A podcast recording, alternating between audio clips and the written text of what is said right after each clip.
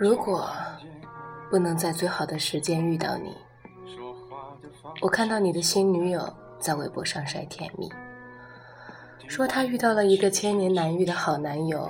吃饭前你会帮他推椅子，大庭广众下你会给他系鞋带，无论什么好吃的都会让他先吃。过马路时总是抱他抱很紧，你会温柔的帮他整理衣物。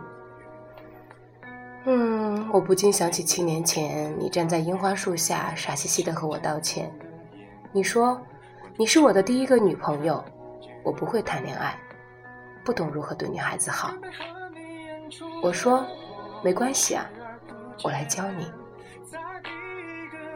是我告诉你，通话时要等我先挂电话。是我命令你，要每天和我说晚安。是我说冰淇淋的第一口要给我吃。是我在每次见面时跑向你，抱着你。是我告诉你，走马路要走外侧。是我说，单手倒车会比较帅。恋爱的小技巧都是我教你的，现在你却用来体贴他。我冷笑，等我们都长大了，有了对彼此负责的能力，身边的人早就不是原来的那个他了。和你演出的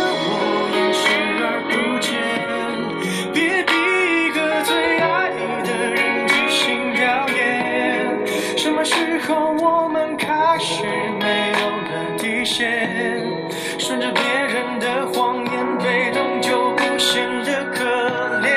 可你曾经那么爱我，干嘛演出细节？我该变成什么样子才能配合出演？原来当爱？放下防备后的这些那些，都有个期限。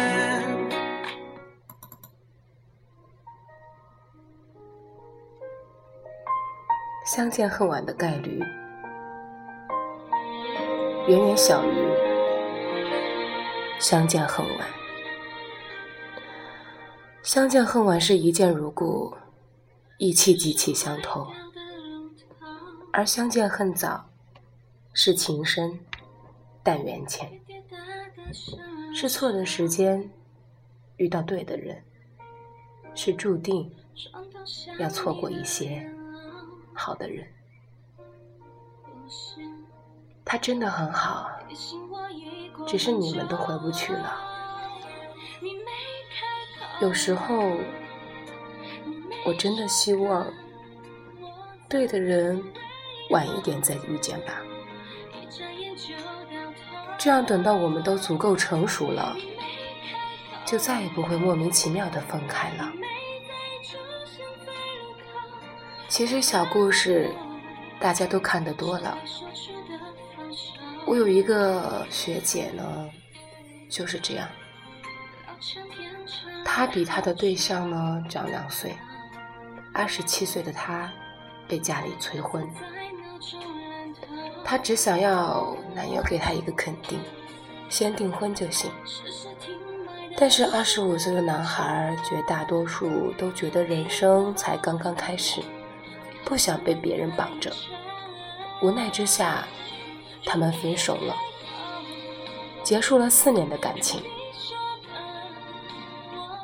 那么最好的时光，到底是什么时候？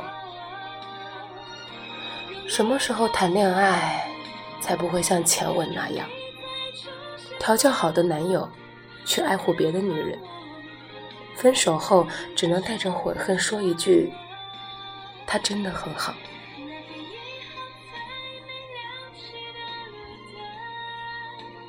懂得如何爱你，是指你身心要成熟，会做一个体贴的好伴侣。面对你们在感情里会遇到的波折，拥有一定的情商去解决。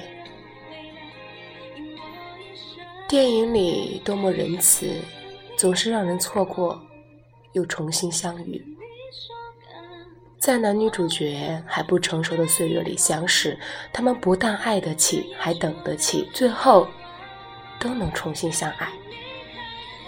但生活不是电影，电影里离开的可以回来，错过的可以弥补，结婚的可以离婚。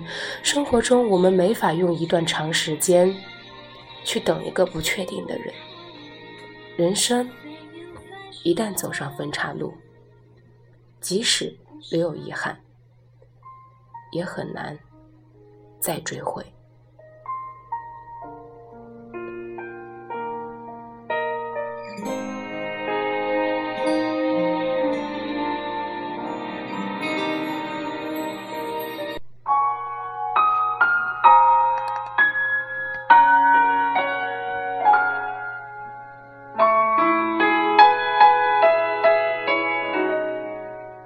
我终于明白，人生的出场顺序很重要。相见若是太早，即便是一见倾心、惊心动魄、轰轰烈烈，如果时间不对，即使是对的人，那又如何？